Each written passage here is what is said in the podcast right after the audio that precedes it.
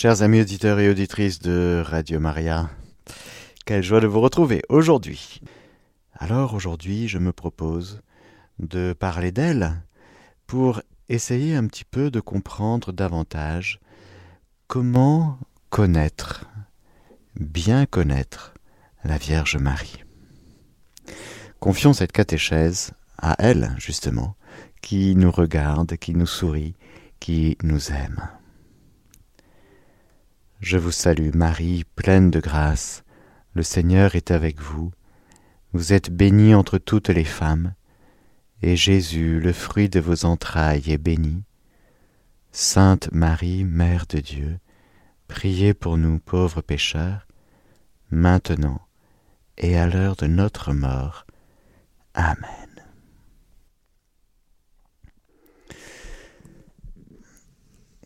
Comment chers amis auditeurs, comment connaître Marie?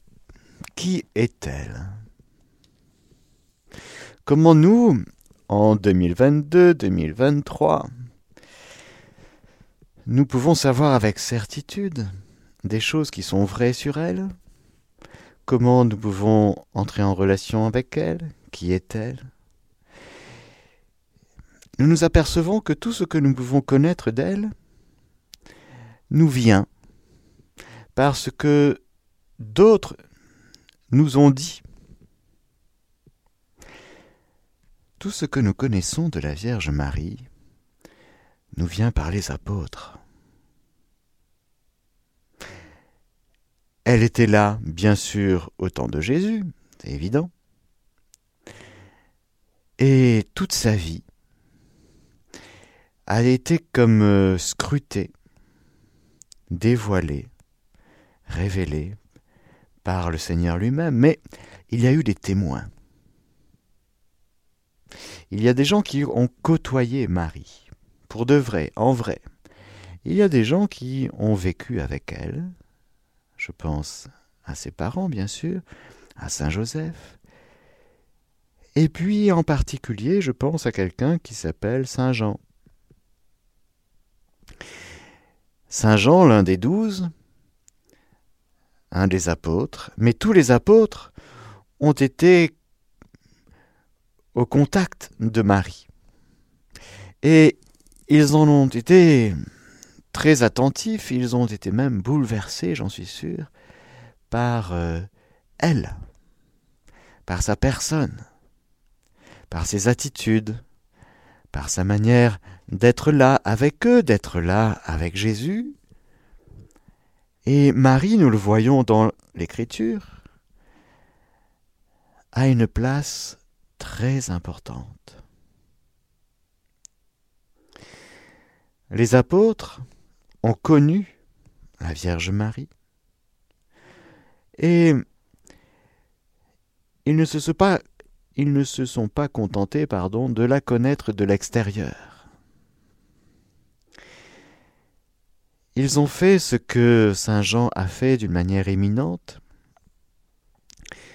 sur euh, le commandement de Jésus, sur la parole de Jésus. Nous allons le voir. Saint Jean va prendre chez elle, chez lui, Marie. Nous verrons tout à l'heure ce que ça veut dire prendre chez soi, justement, Marie.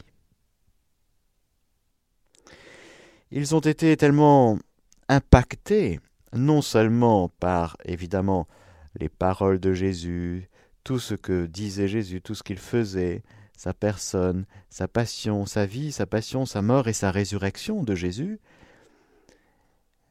qu'ils ont transmis à l'oral et par écrit ce qu'ils avaient vécu avec Jésus.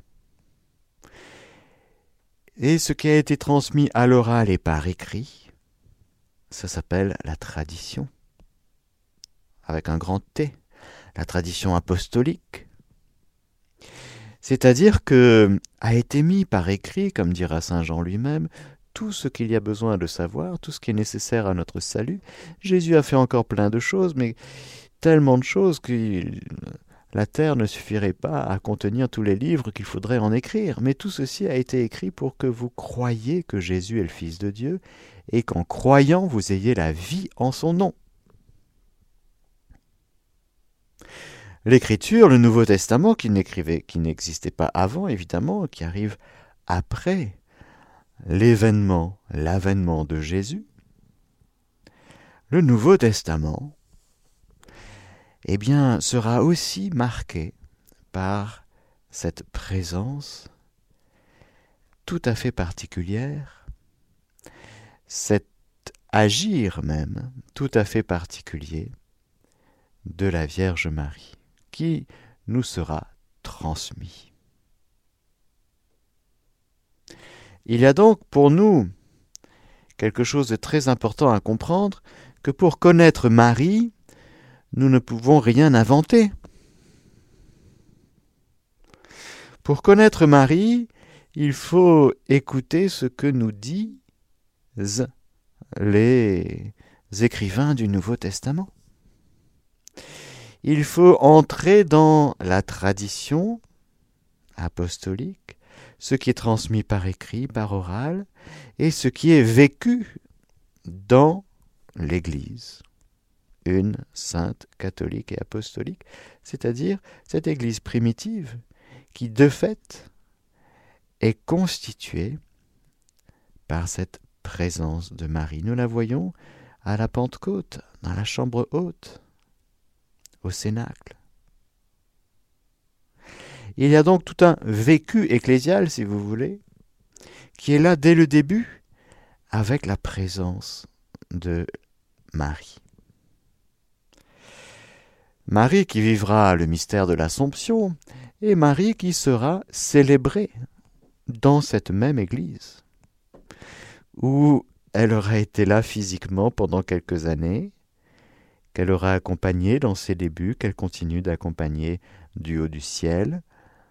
Et voilà que cette mère, cette femme, eh bien, non seulement l'Église va célébrer le Seigneur trois fois saint, non seulement le salut en Jésus, mais l'Église ne va jamais manquer d'honorer cette Vierge Marie, cette femme. Chez les apôtres d'abord, et ensuite chez les successeurs des apôtres, et chez le peuple de Dieu tout entier, et le sens qu'on appelle le sensum, sensus fidelium. Le peuple de Dieu a toujours aimé Marie. Il a reconnu en elle beaucoup de choses, en particulier sa maternité, son amour.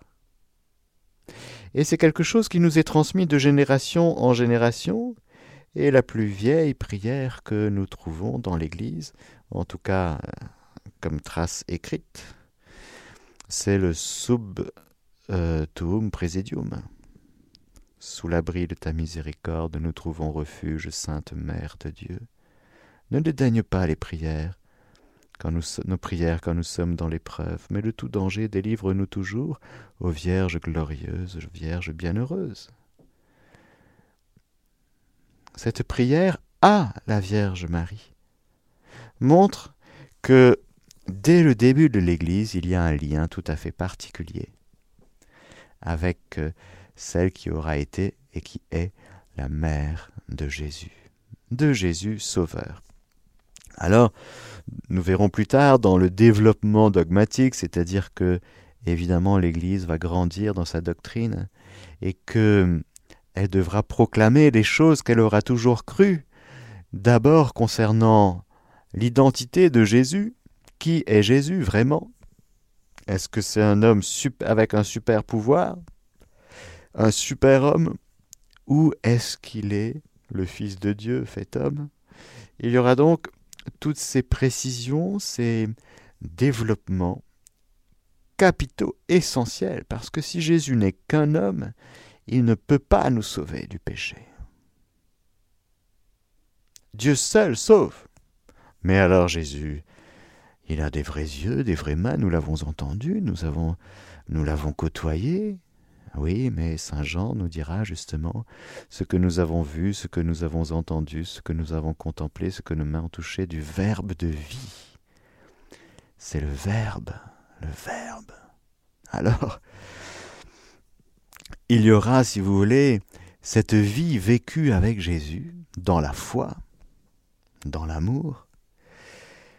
Et puis, après la résurrection, après la Pentecôte, il y aura l'évangélisation, la, prédication, les enseignements, et les, apôtres vont devoir gagner en, précision, gagner en justesse.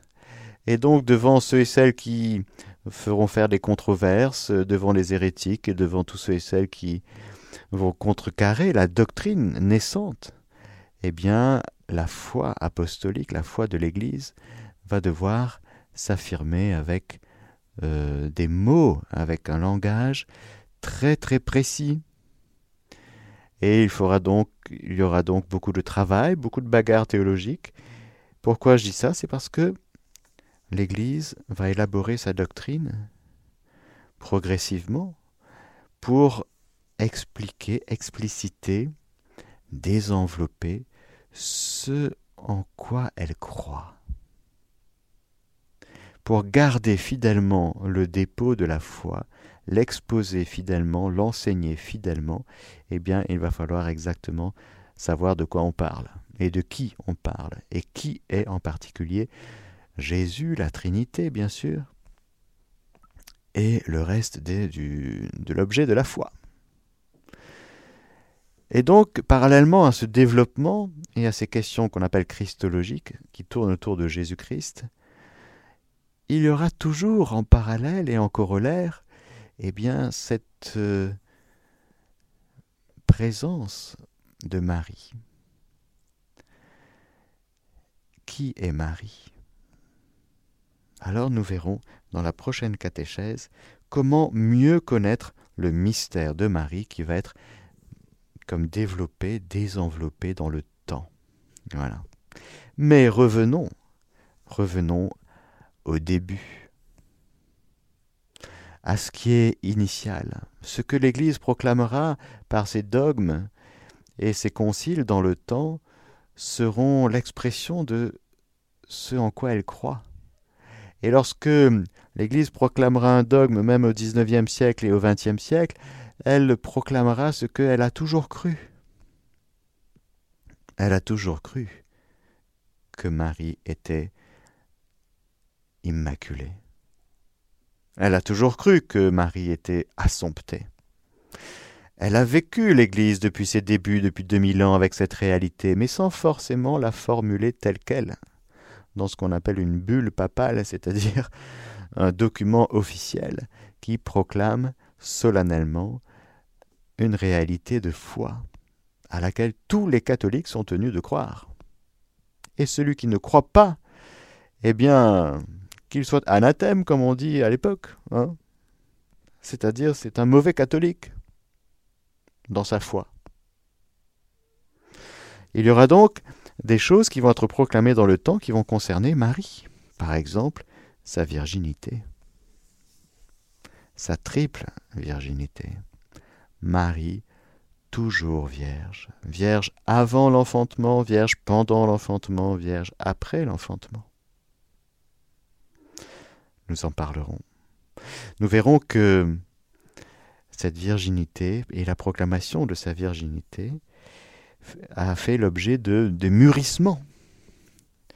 Nous avons mûri dans le temps pour mieux comprendre, mieux pénétrer le mystère de Marie. Car oui, lorsque nous parlons de Marie, nous parlons du mystère de Marie.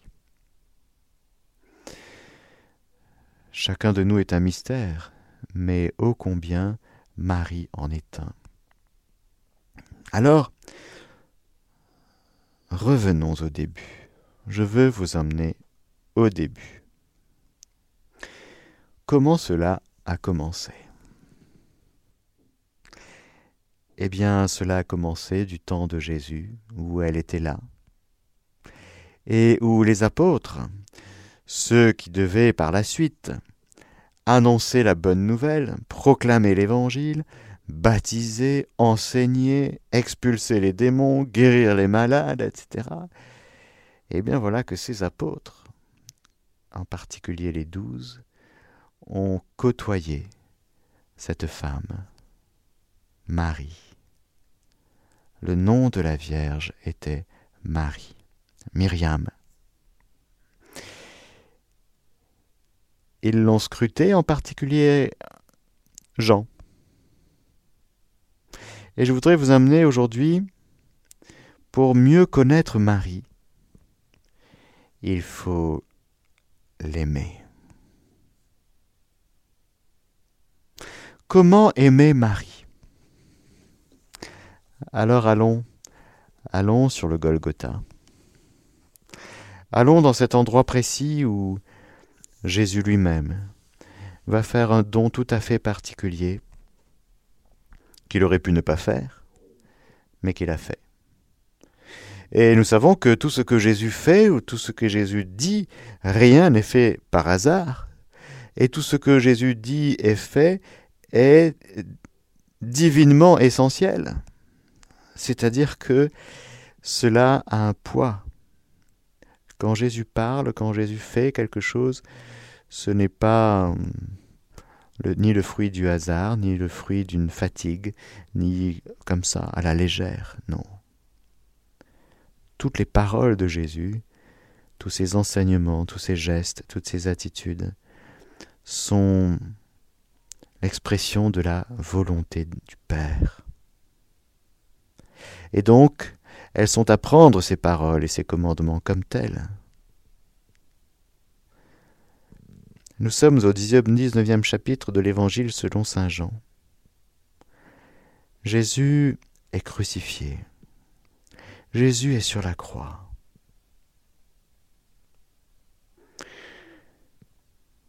Ils viennent de partager le vêtement. Lorsque les soldats eurent crucifié Jésus, ils prirent ses vêtements et firent quatre parts, une part pour chaque soldat, et la tunique. Or la tunique était sans couture, tissée d'une pièce à partir du haut. Ils se dirent donc entre eux, ne la déchirons pas, mais tirons au sort qui l'aura afin que l'écriture fût accomplie, ils se sont partagés mes habits, et mon vêtement ils l'ont tiré au sort. Voilà ce que firent les soldats. Jésus est dans un état de dérélection. Il est mis à nu, au sens strict. On lui enlève ses vêtements, pour tirer au sort en quatre parts.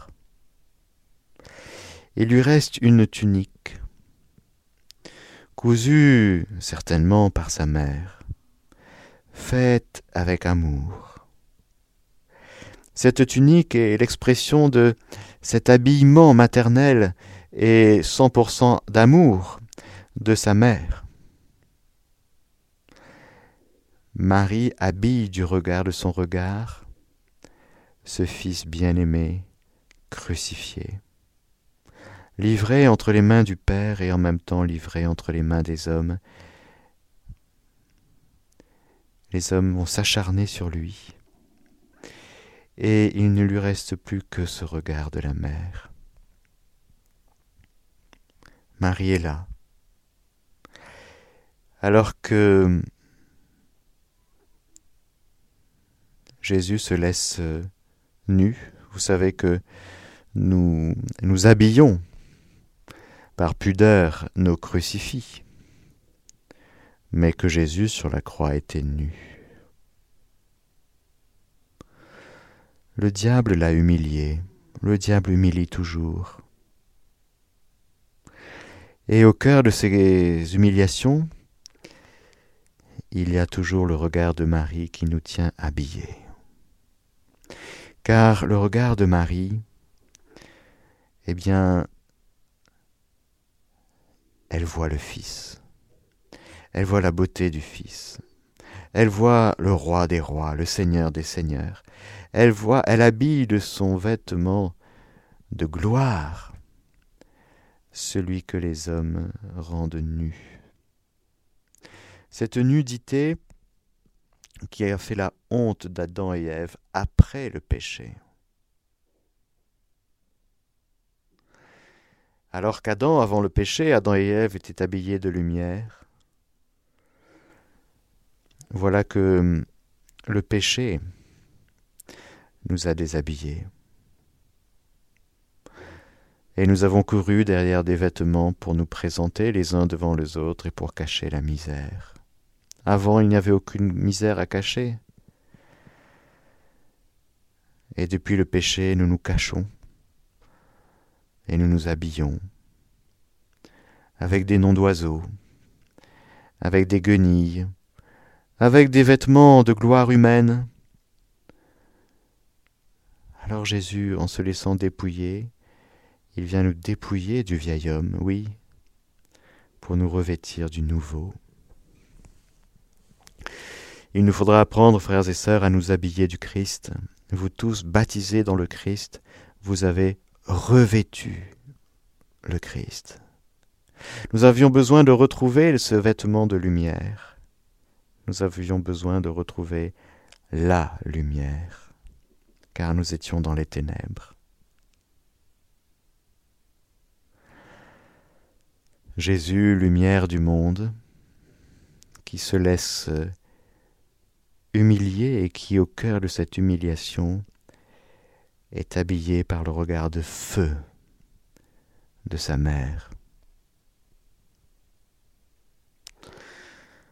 Or, près de la croix de Jésus se tenait sa mère et la sœur de sa mère, Marie, femme de Clopas, et Marie de Magdala. Jésus donc, voyant sa mère,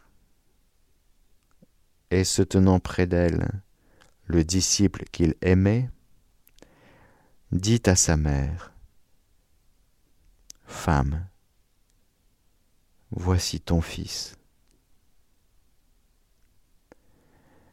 Puis il dit au disciple, Voici ta mère. Dès cette heure-là, le disciple l'accueillit chez lui. C'est bouleversant, frères et sœurs, de se rendre compte que, à travers Saint Jean, bien sûr, nous sommes tous là, que Jésus nous donne chacun à sa mère, à Marie, et qu'il l'appelle femme, avec un grand F. Elle est la femme. Elle est la nouvelle Ève. Elle est la mère. D'ailleurs, euh, une traduction dit euh, Jésus donc voyant la mère. Il nous faut donc considérer, frères et sœurs, que chacun de nous, nous sommes reçus dans le cœur de Marie. Parce que Marie, elle ne fait qu'obéir tout le temps à ce que lui dit son Fils. Car son Fils est le Fils de Dieu et Dieu lui-même. Alors quand Jésus lui dit Femme, voici ton Fils, voilà que son cœur s'ouvre davantage. Spontanément, on dirait il est déjà assez ouvert comme ça il est déjà assez douloureux. Voilà que sa maternité va comme s'élargir davantage, et que ce regard qu'elle porte sur son fils unique, sur l'unique, elle va le porter sur Jean, sur chacun de nous. Ah, elle était déjà mère, bien sûr, ce n'est pas à la croix qu'elle devient mère. Elle avait déjà un cœur de mère à l'égard des disciples, des apôtres. Mais voilà qu'en obéissant à la parole de Jésus, voici ton Fils, il y a quand même quelque chose qui grandit, qui s'agrandit, qui s'ouvre, comme l'espace de sa tente qui étend ses cordages. Voilà le cœur de Marie qui s'élargit pour faire de la place. Car aimer Jésus, frères et sœurs, nous ouvre le cœur pour accueillir notre frère, notre sœur. Lorsque nous avons Jésus dans notre vie, dans notre cœur, il ne va jamais, lui, Jésus, aller dans le sens du repli sur soi-même, pas du tout. Et on pourrait parfois se tromper en disant ben Jésus seul, je n'aime que Jésus. Désolé. Certes, il est premier. Il veut être premier. Mais lorsque Jésus est premier dans notre cœur et dans notre vie, il travaille toujours à notre élargissement. Non pas à notre vagabondage, pas du tout, mais à notre élargissement. Tu es fait pour aimer Dieu de tout ton cœur, de toute ton âme, de toute ta force, de tous tes moyens, et aimer ton prochain comme toi-même. Alors en recevant Jésus dans notre cœur, Jésus va nous apprendre à aimer comme lui-même il aime. Il, il les aima jusqu'à l'extrême, jusqu'au bout. Et il entraîne sa mère, il entraîne sa mère dans cet amour jusqu'au bout, jusqu'à l'extrême en disant à sa mère, Voici ton fils. Il y a donc de la place dans le cœur de Marie. Pour ceux et celles qui voudront bien y entrer. Mais pour entrer dans le cœur de la mère, eh bien il aura fallu d'abord que elle ait préparé une place unique pour chacun de nous. C'est ce qui se passe à la croix. Jean va entendre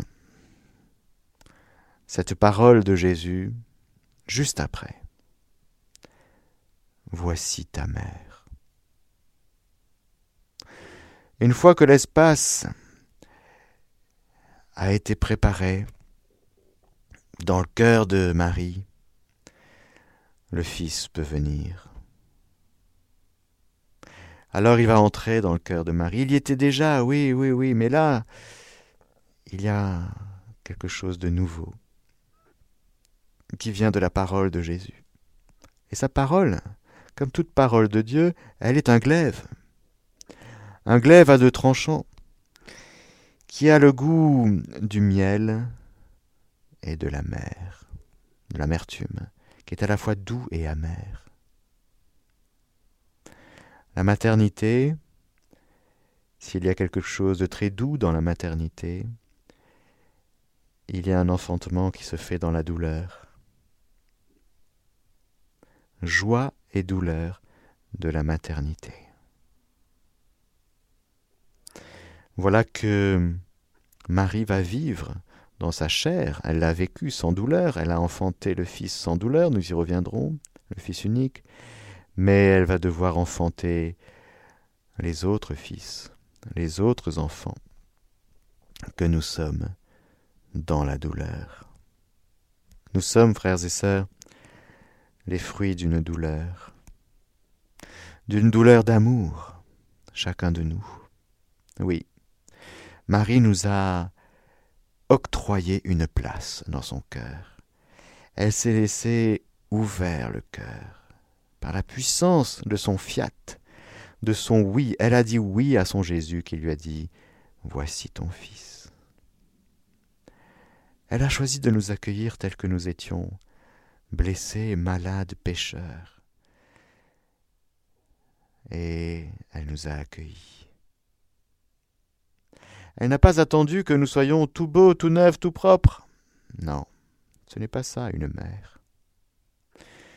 Une mère, elle accueille son enfant qui est sale, qui a fait des bêtises. Mais elle l'accueille.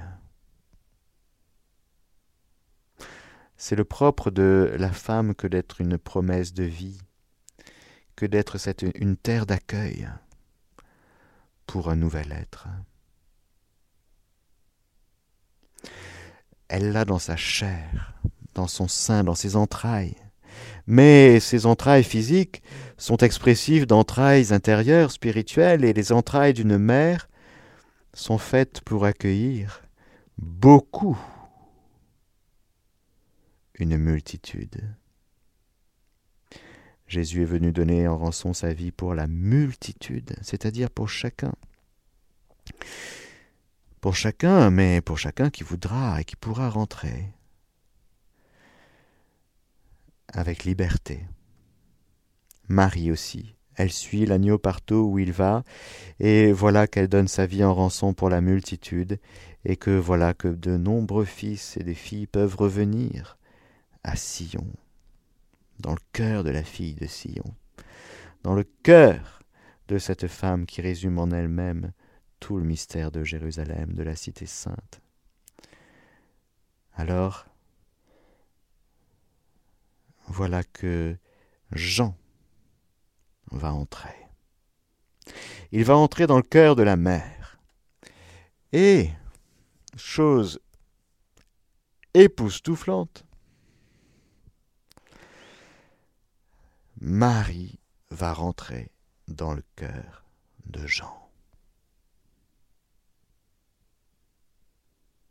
Je répète, chose époustouflante, le petit Jean. Voilà qu'en obéissant à la parole de Jésus qui lui dit Voici ta mère, va lui aussi ouvrir son cœur. Car accueillir chez lui, le disciple l'accueillit chez lui, le terme grec, aistaidia, ça veut dire dans tes biens propres, c'est pas que dans tes murs. C'est en toi, dans tes biens propres, en toi. Voilà que Jean va obéir à la parole de Jésus et qu'en obéissant, il va ouvrir aussi l'espace de sa tente, élargir ses cordages et il va dire J'ai de la place en moi pour t'accueillir, toi, Marie. Tu es pourtant la maman de Jésus, de mon Jésus. Je n'ai que Jésus qui est premier.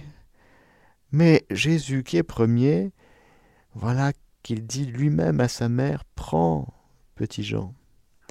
Et qu'il dit à Jean Prends Marie. Ah, Dieu avait déjà fait ça avec un certain Joseph. Ne crains pas de prendre chez toi Marie, ton épouse. Ne crains pas. Ne crains pas, Joseph. Ah, il était travaillé, Joseph. Il était éprouvé. Il avait des nœuds. Hein, il se faisait des nœuds. Grosse épreuve. Bon. Jean, il ne se fait pas de nœud, mais il est invité à la même chose. Comme Joseph avait déjà pris Marie chez lui, et qu'il a été comme fortifié, encouragé, pour euh, aller jusqu'au bout de son choix. Oui, tu seras marié à Marie dans un état tout à fait particulier, ce sera un vrai mariage, mais bon, je n'y reviens pas. Il pensait pouvoir euh, se séparer de Marie pour que l'œuvre de Dieu s'accomplisse. Non, non, non, non, pour que l'œuvre de Dieu s'accomplisse, Joseph, il faut que tu prennes Marie chez toi. C'est sagesse de Dieu, c'est volonté de Dieu, c'est comme ça qu'il faut faire. Ah Quelle joie a eu Joseph quand il a été fortifié dans son choix à faire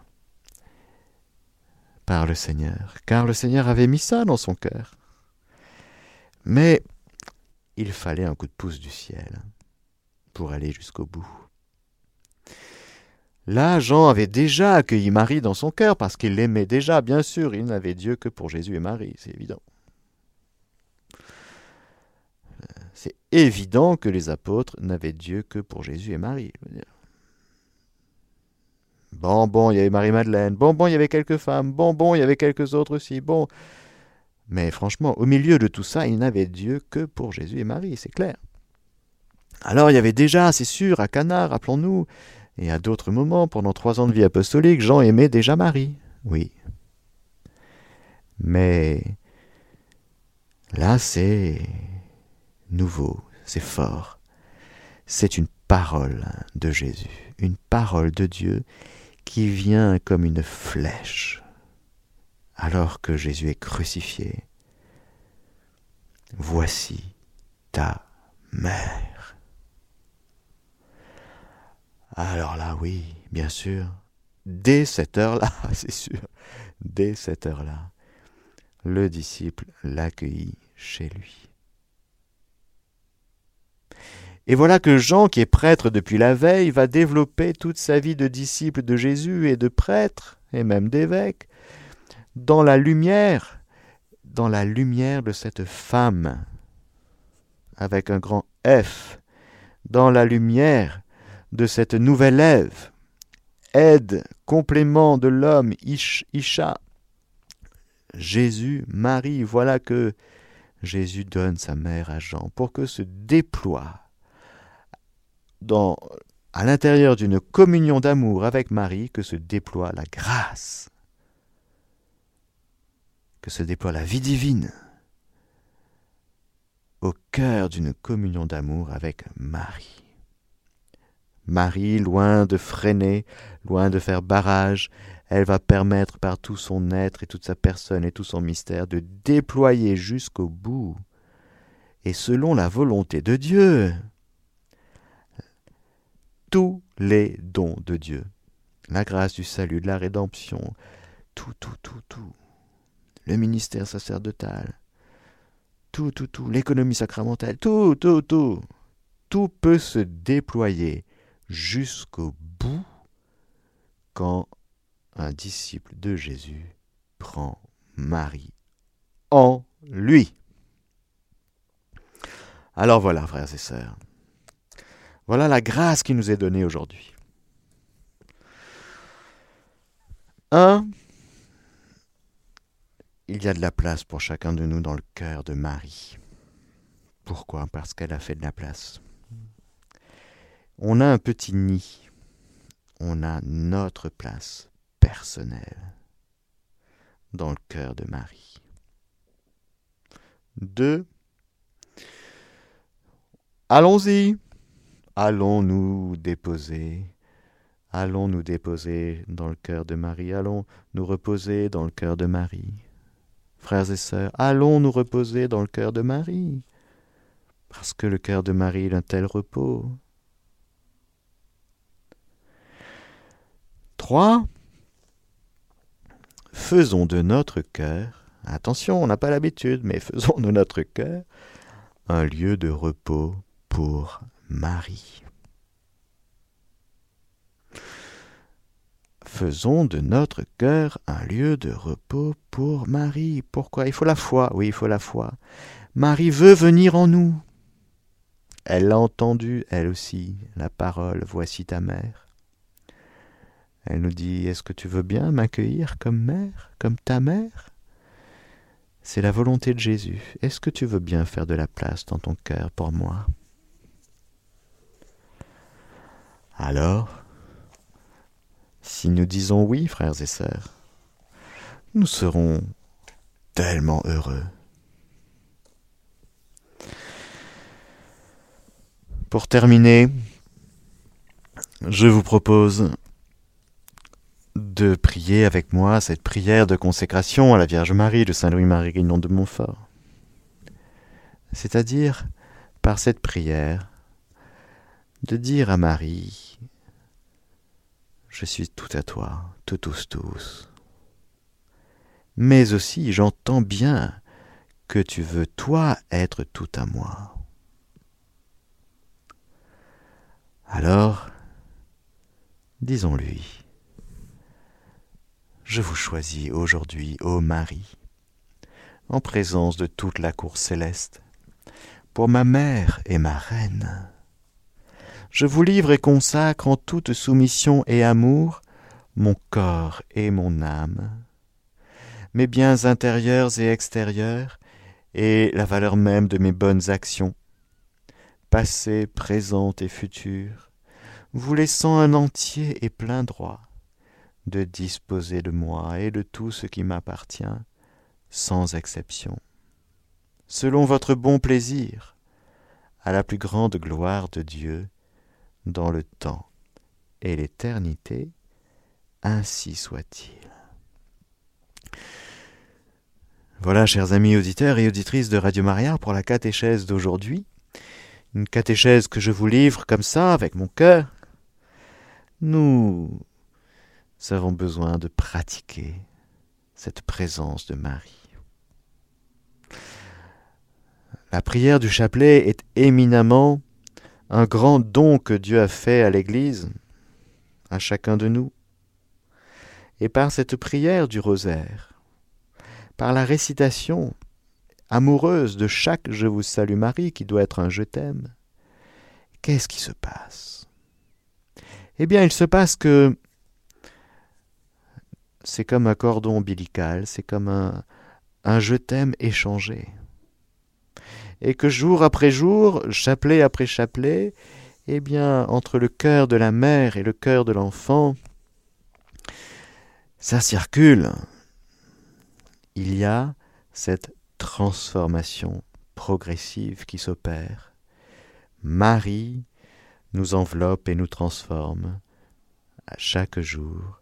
Chaque jour, si nous voulons bien, nous laisser réchauffer le cœur dans le sien, vivre sous son manteau, vivre en sa présence, nous laissant aimer, regarder par elle, nous laisser envelopper par elle. Et nous verrons, et nous constatons, frères et sœurs, que jour après jour, nous sommes bouleversés de reconnaître, comme dira Saint Jean, nous avons reconnu l'amour que Dieu a pour nous et nous y avons cru, eh bien, à l'égard de Marie, nous pouvons dire la même chose. Nous avons reconnu l'amour que Marie a pour nous, et nous y avons cru. C'est fou, frères et sœurs. Elle nous aime. Amen. Chers amis auditeurs et auditrices de Radio Maria, je vous donne la bénédiction du Seigneur, que le Seigneur Tout-Puissant et Miséricordieux vous bénisse, le Père, le Fils et le Saint-Esprit. Amen. C'était la catéchèse du Père Mathieu. Vous pourrez écouter la rediffusion ce soir à 20h, demain à 4h du matin ou alors sur notre site www.radiomaria.fr.